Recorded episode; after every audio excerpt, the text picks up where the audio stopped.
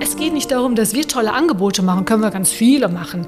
Das hat uns Jahrzehnte gut getragen, ja. trägt uns aber meines Erachtens nicht in die Zukunft. Meine Vision von Kirche ist eine zuhörende Kirche, die mehr darauf hört, was sind eigentlich die Bedarfe. Dom und Markkirche flankieren die Passion, den Kreuzweggang von RTL.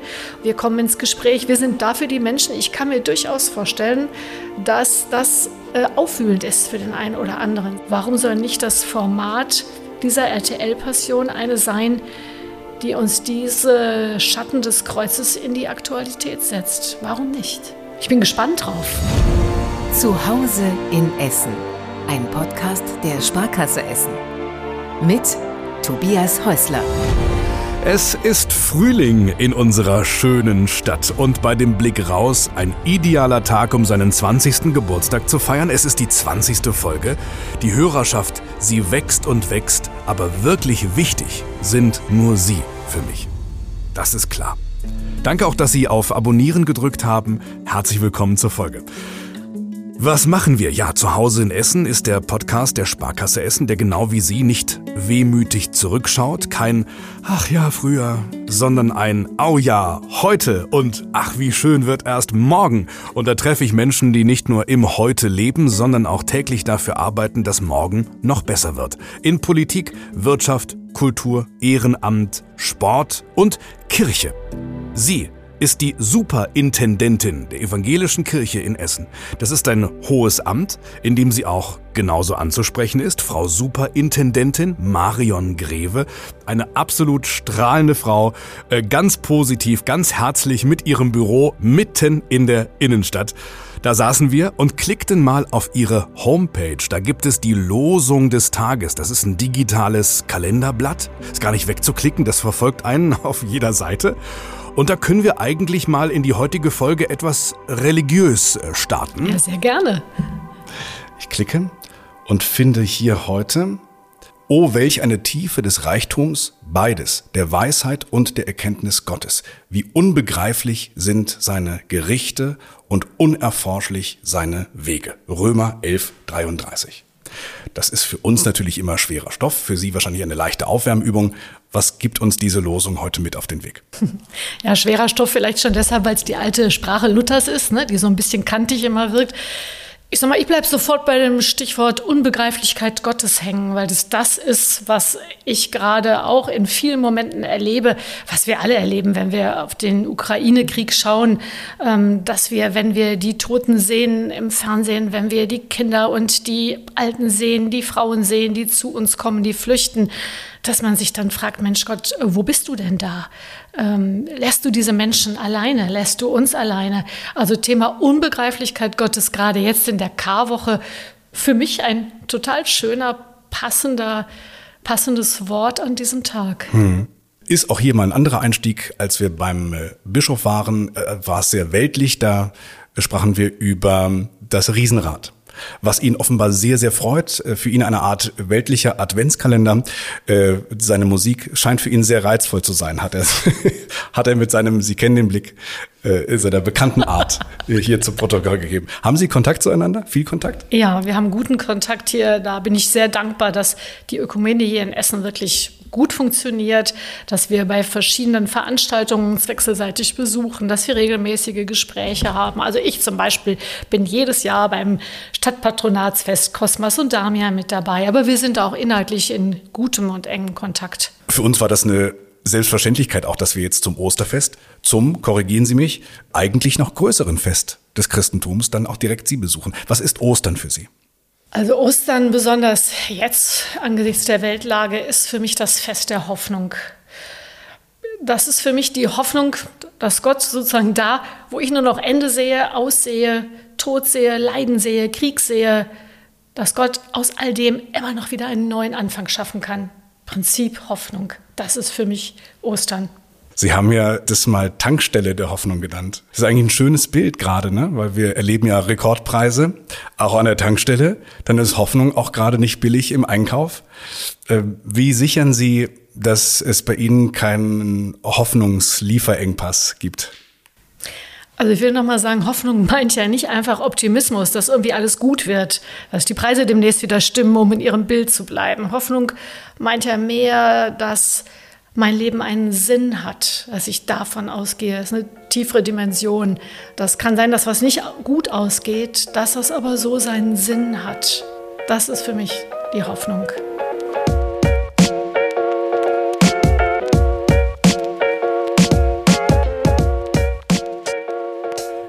Wir sind wir, ne? Also wir sind Nachbarn. Die Sparkassenzentrale hier direkt in der Innenstadt. Gibt es Beschwerden? Machen wir die Musik zu laut? Gibt es da irgendwas, was Sie uns noch mitgeben möchten? Also zu laute Musik habe ich von der Sparkasse noch nicht gehört. Höre ich eher vom Kennedy-Platz. ich glaube, das ist eine ganz gute Nachbarschaft hier. Ja. Ähm, hier in der Innenstadt ja, hier fällt es Ihnen natürlich schwer, äh, den Menschen zu begegnen. Ne? Darum geht's ja auch nicht. Bitte sortieren wir einmal, was macht die Superintendentin der Evangelischen Kirche in Essen? Ich kann sagen, Sie haben das Amt 2014 übernommen von Ihrem Vorgänger und sind 2016 regulär in eine achtjährige Amtszeit gewählt worden, die dann bis 2024 äh, andauert. Meine Güte, Sie sind aber bestens informiert, Herr das Häusler. Das ist Mathematik. Perfekt. Ja, was macht eine Superintendentin? Also ich habe sozusagen die äh, oberste Leitung der Evangelischen Kirche in Essen. Ich äh, leite den Vorstand der Evangelischen Kirche in Essen, der sich nach unserem System aus Laien und Theologen zusammensetzt. Jedes Gremium ist ja in der Evangelischen Kirche mit mehr Laien als Theologen besetzt, auch der Vorstand der Kirche in Essen. Mhm. Den leite ich. Der tagt 14-tägig. Ich leite die Kreissynode in Essen. Das ist das höchste Gremium der Kirche in Essen.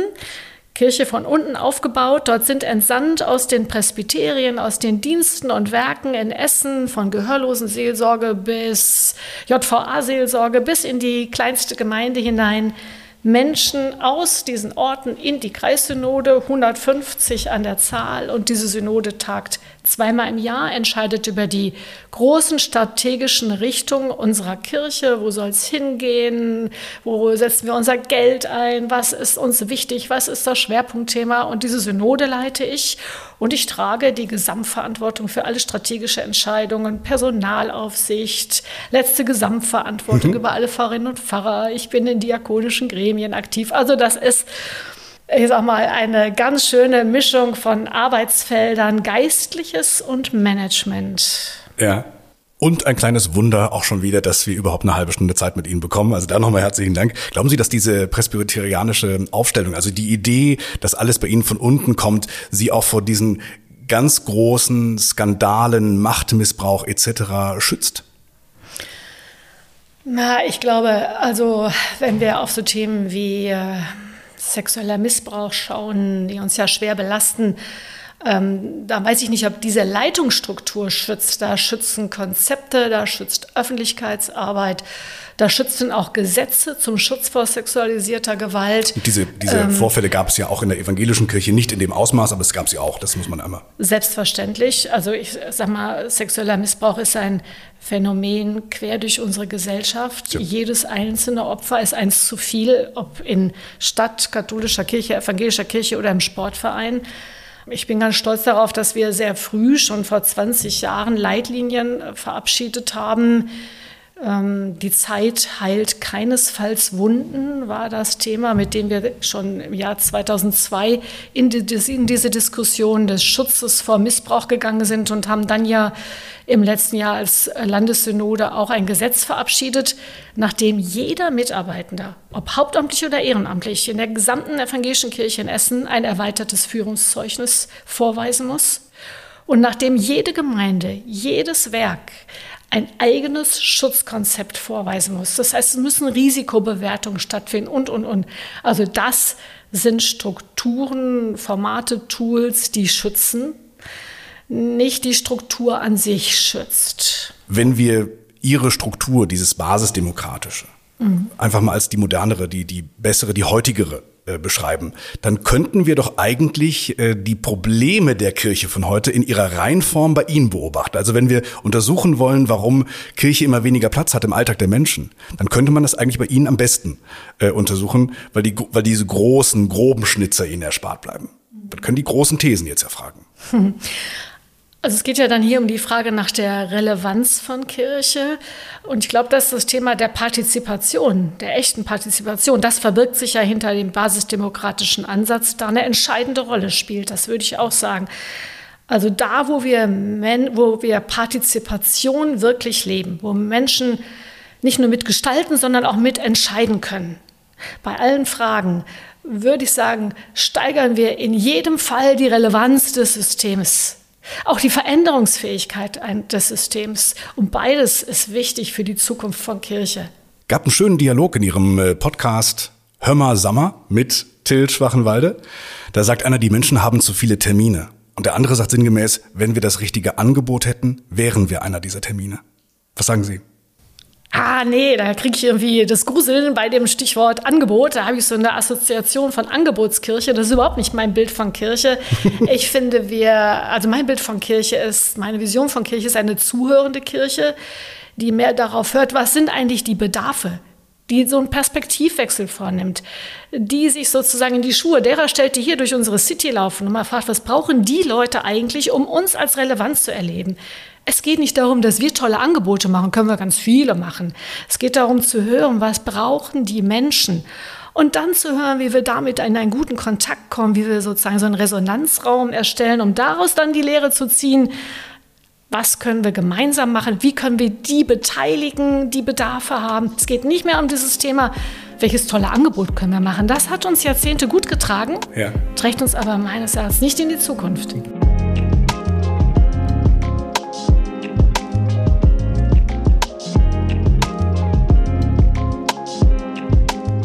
Da gehe ich mal davon aus, dass Sie das in den Jahren, die Sie jetzt hier schon in diesem Büro ähm, sitzen, schon getan haben. Wo haben Sie zugehört und wo ist daraus vielleicht ein, ich nenne nochmal das böse A-Wort, ein Angebot entstanden, das jetzt diese Relevanz zeigt für Kirche? Ich nehme mal ein konkretes Projekt. Also wir haben hier eine Kirchenkreiskonzeption erarbeitet und im Anschluss daran mehrere Innovationsprojekte installiert. Und das haben wir so gemacht, wir haben gehört auf das, was Menschen brauchen.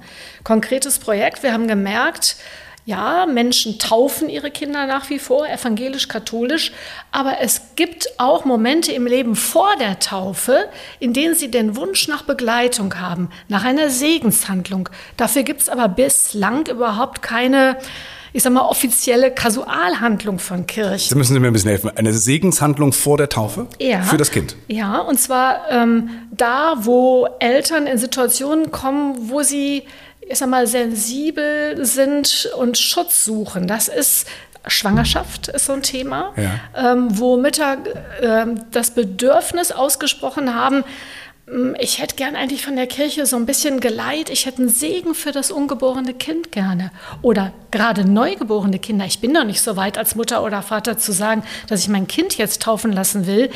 Ich habe aber den Wunsch, den Bedarf, dass dieses Kind einen Segen erhält. Daraufhin haben wir gemeinsam mit der katholischen Kirche, deshalb finde ich das wirklich ein Vorzeigeprojekt auch für die Zukunft, die ökumenischen Segenshandlungen gegründet.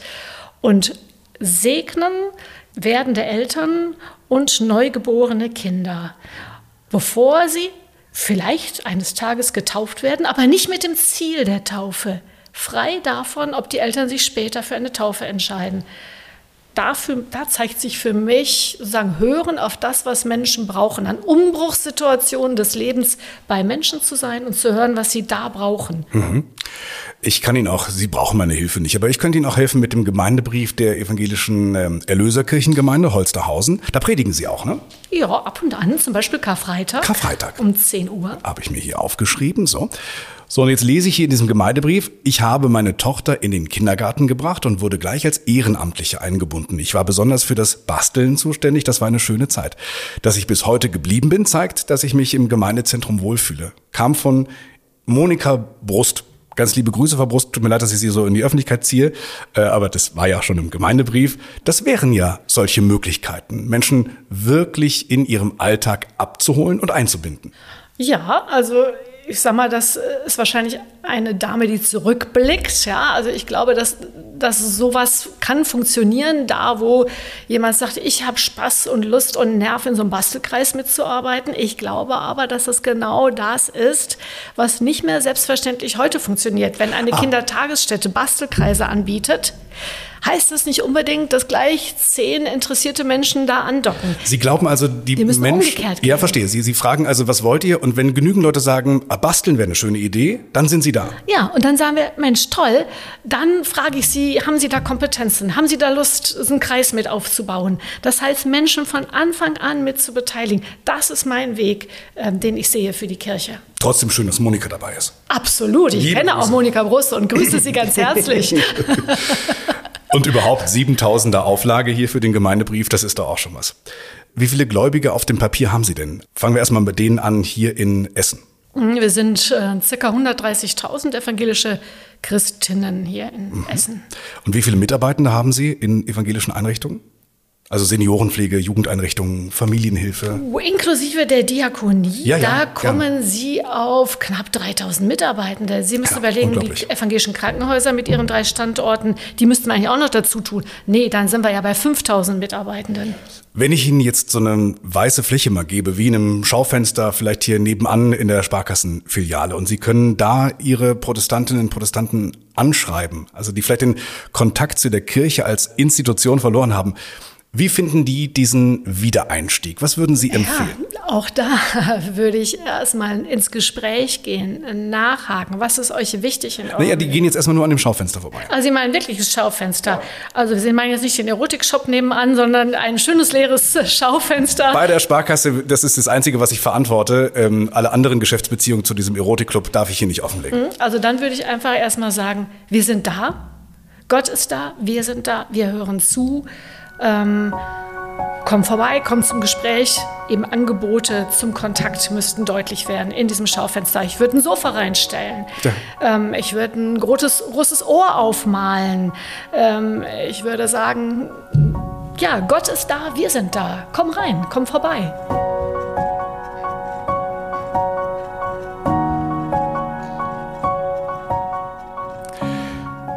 Wir haben jetzt hier in diesem ersten Teil äh, die heißen Eisen angepackt. Natürlich bin ich äh, Ihnen gegenüber besonders kritisch, besonders lauernd, äh, weil ich weiß, dass Sie gar nicht hierher kommen wollten. Also wenn Sie könnten, wie Sie wollten, wären Sie jetzt in Köln oder Bonn. aus meiner Biografie abgeleitet. Ja, stimmt, den Rhein, den liebe ich. Das, das, haben Sie, das haben Sie vor einem Jahr genau bei Christian Flug bei, bei Radio Essen genauso erzählt. Ja, das stimmt. Ich kann auch sagen, warum. Da habe ich meinen Mann kennengelernt im ersten Semester. ja, dann gehen Bonn. Sie doch wieder. Das will ich aber gar nicht mehr, weil ich hier Heimat gefunden Ach. habe. Weil ich hier, da sind wir natürlich, haben Sie mich geschickt hingelockt, zu Hause bin in Essen. Und das bin ich aber auch wirklich.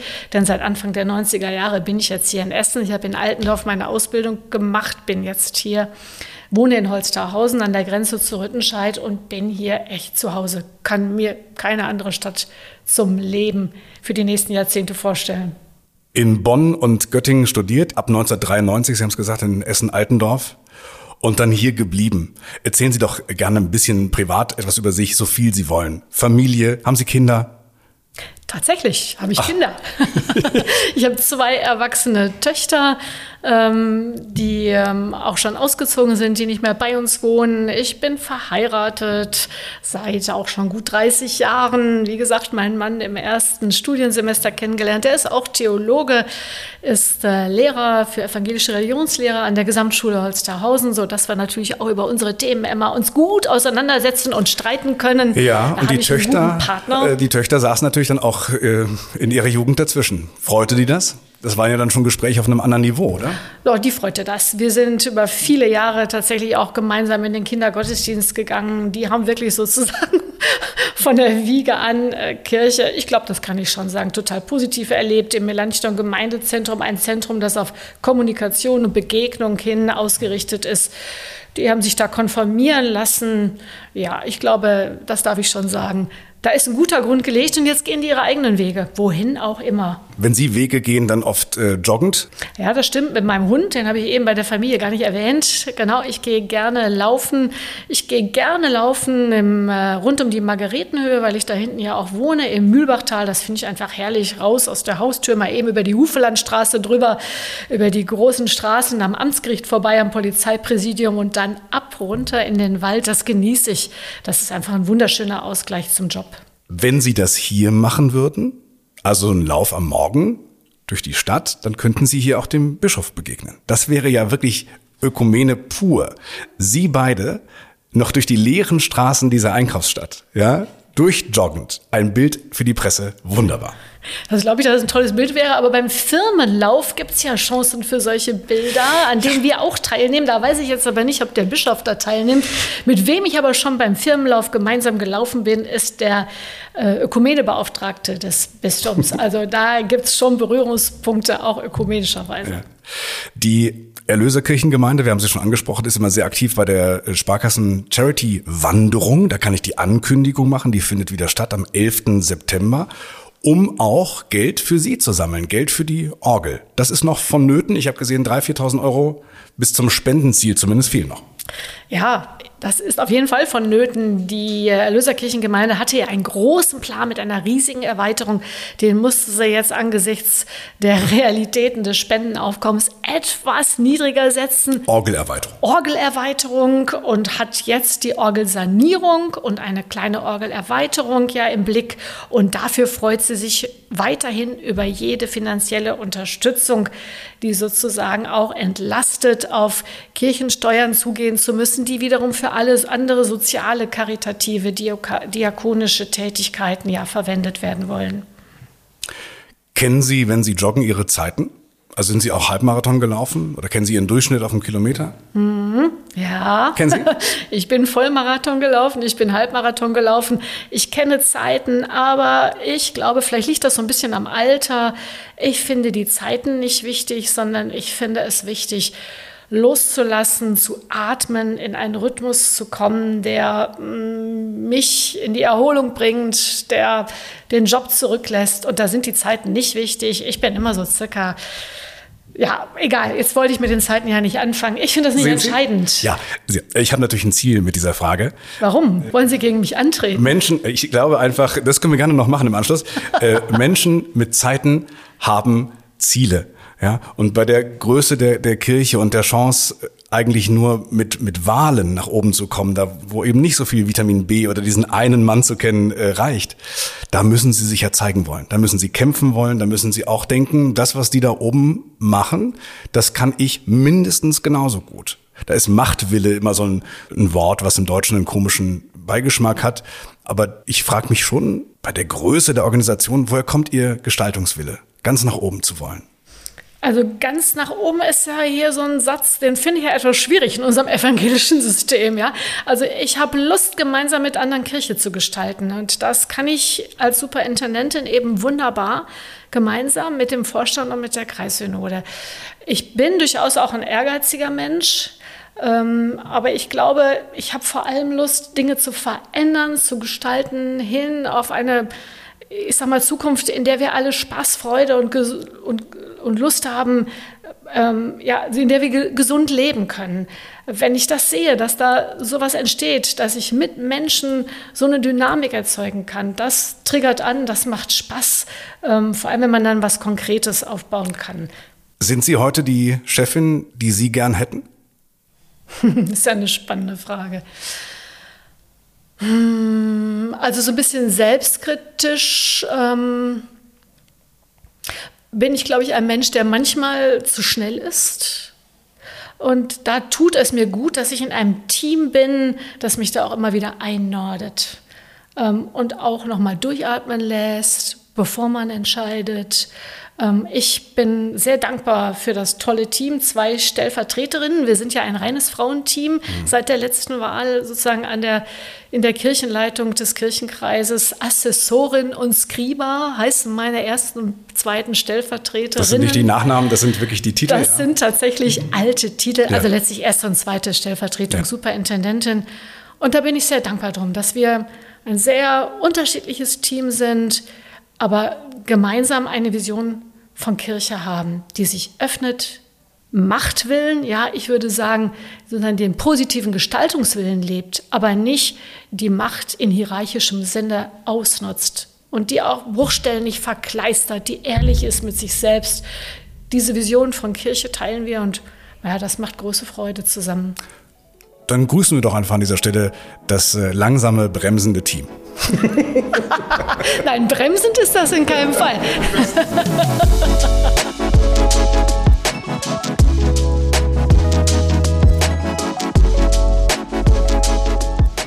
Jetzt stehen wir da, haben uns äh, durch äh, Corona geschleppt, wollen gerade wieder aufstehen und stehen in den Verwüstungen eines Krieges in dem Land, das wirklich ja nur so weit entfernt ist wie Rom ähm, von hier aus gesehen.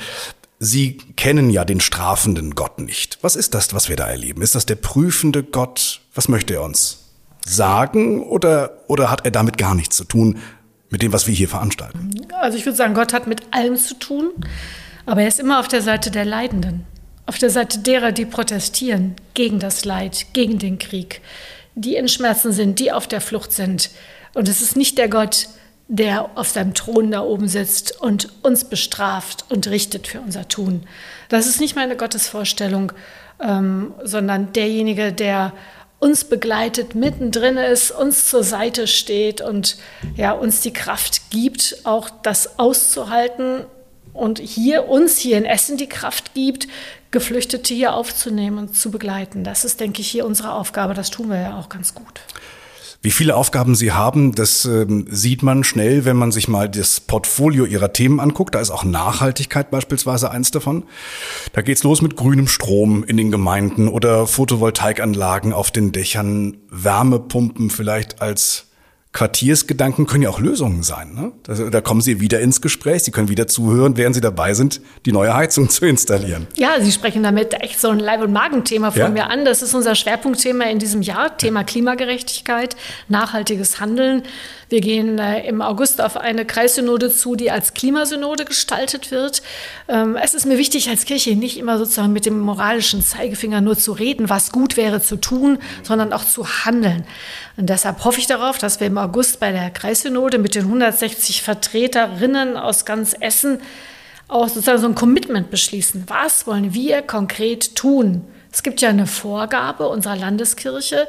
Bis zum Jahr 2027 müssen wir alle unsere Gebäude daraufhin überprüft haben, ob wir sie energetisch sanieren können und die, die wir nicht energetisch sanieren können, von denen geht der Rat der Landeskirche sich zu trennen. Ui. Das heißt, es wird, werden hier große konzeptionelle Prozesse auch anstehen. Viele kompensieren ja dann erstmal. Sie ja. wollen wirklich das dann abstoßen. Ja, kompensieren ist ja auch eine Möglichkeit. Es kann ja auch ein Umbau, Transformation, das ist ja auch ein Thema, das kann ja auch alles sein, andere Nutzung. Ähm, allerdings ist ein ganz prioritäres Thema, ist das Gebäude energetisch sanierbar ich glaube, 85 Prozent unserer Treibhausemissionen, auch kirchlicherseits, äh, gründen in unseren Gebäuden. Das heißt, es ist wichtig, viele kleine Schritte zu tun, rund um Ernährung, Mobilität und alle Themen, die dazugehören. Aber an den Gebäuden dürfen wir nicht vorbeischauen. Und wir haben auch eine Verpflichtung für diejenigen, die nach uns kommen. Also ich möchte meinen Kindern auch ins Auge sehen können und möchte sagen können, das, was ich tun konnte in dieser Zeit, das habe ich getan. Und das ist die Aufgabe der nächsten Kreissynode. Das mag für Sie sehr wichtig sein. Für mich sind das alles nur Randthemen. Äh, Klimawandel gern später. Ich habe nur ein einziges Highlight in diesem Monat vor Augen und das, äh, ahnen Sie, was ich meine? Vielleicht Ostern? Das würde ich jetzt sagen, aber das ist nicht Ihres. Viel größer. Viel größer. Hören wir mal rein. Ich wurde verraten und verurteilt. Ich vergebe trotzdem. Die größte Geschichte aller Zeiten. Gesungen von Stars unserer Zeit das Musik-Live-Event aus Essen.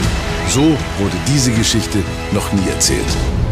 Die Passion am 13. April. Ich habe ja eigentlich gedacht, dass Sie mich da schon zu Anfang drauf ansprechen. Jetzt hatte ich es gerade vergessen. Alexander Klavs singt den Heiland. Henning Baum ist Pontius Pilatus. Leith Aldin singt Thomas Gottschalk erzählt. Also wirklich, wirklich A bis F, alles, was jemals eine Kamera von vorn gesehen hat, ist dabei. Im Trailer habe ich gesehen, wird ähm, Jesus sogar auf Zeche Zollverein auf der Kokerei festgenommen. Ostern bekommt einen neuen Platz, den Burgplatz von Essen und noch wichtiger bei Mein RTL. Was sagen Sie? Also ich sage dazu, die ganze Karfreitagsgeschichte, die biblische und die Ostergeschichte, das sind Geschichten, in denen es darum geht, dass wir uns selber wiederfinden. Und wir müssen gucken, dass wir die Geschichte so erzählen, dass die Menschen sie heute auch verstehen. Und warum soll nicht dieses RTL-Format, warum sollen nicht Popsongs Genau das in den Menschen ansprechen, dass sie sich in dieser Kreuzweggeschichte, in dieser Ostergeschichte wiederfinden. Und genau deshalb sind wir auch aktiv mit dabei. Wir bieten ja viel Rahmenprogramm an, ökumenischerweise. Dom und Markkirche flankieren die Passion, den Kreuzweggang von RTL. Unsere Seelsorger, Seelsorgerinnen sind bis in die Nacht hinein unterwegs, und bieten Gespräche an. Wir sind mit Einzelaktionen, ähm, große leuchtende Buchstaben werden aufgebaut, Glaube, Liebe, wir kommen ins Gespräch, wir sind da ja. Ähm, und ja, sind auch dafür die Menschen. Ich kann mir durchaus vorstellen, dass das äh, auffühlend ist für den einen oder anderen, sich in diese Kreuzweggeschichte und sei es über Popsongs und über die Art und Weise der Darstellung von Schauspielern, sich da hinein zu versetzen. Das triggert nämlich eigene Kreuzgeschichten an. Also sozusagen dieser Schatten des Kreuzes. Warum soll nicht das Format dieser RTL-Passion eine sein, die uns diese Schatten des Kreuzes in die Aktualität setzt? Warum nicht? Ich bin gespannt drauf. Ja, aber dann höre ich schon raus, Sie wurden als ähm, Chefin der evangelischen Kirche in Essen relativ frühzeitig kontaktiert. Sie wussten, dass es kommt? Leider nein. Nein, leider nein, ja. Leider nicht frühzeitig. Also das hätte ich mir gewünscht, weil ich uns jetzt in einem guten Gespräch miteinander erlebe. Gott sei Dank gab es dann die wechselseitige Kontaktaufnahme. Ich würde aber ein bisschen bedauernd äh, doch feststellen, leider nicht vom Beginn an, sondern mhm. wir mussten uns ins Gespräch bringen. Das hat aber geklappt und mittlerweile sind wir in gutem Gespräch als Kirchen mit den Veranstaltern. Und man muss auch sagen, die Leute, die dort auftreten, auch ein Alexander Klavs mit seiner ähm, hervorragenden Musical-Ausbildung, die wissen ja, was sie da tun. Das ist ja keine alberne Veranstaltung. Zumindest ist sie so nicht geplant. Nein, ich muss das sogar deutlich in aller Ernsthaftigkeit sagen. Ja. Ich habe engen und guten Kontakt zu Henning Baum, habe viele Gespräche über Religion und evangelischer Kirche mit Henning Baum und da weiß ich, dass das Herz am rechten Fleck ist und die Sache bei ihm zum Beispiel in guten Händen ist. Er spielt ja den, äh, ich glaube, Pontius Pilatus, wenn ich das richtig ja. gelesen habe. Ja. Ja. Sind Sie auch dabei? Äh, in welcher Rolle sehen wir Sie? Sie sehen mich hier in der Rolle der Zuschauerin, nicht der aktiven Teilnehmerin. Aber Sie sind hier. Sie sind nicht bin, zu Hause. Nein, ich bin hier. Also was das Spektakel angeht, bin ich hier Zuschauerin. Aber ich werde an der Marktkirche auch sein. Ich bin gespannt, ob äh, und welche Menschen vielleicht eben ausgelöst durch diese Passion dann auch den Weg in die Kirche finden und vielleicht nochmal ein Gespräch suchen.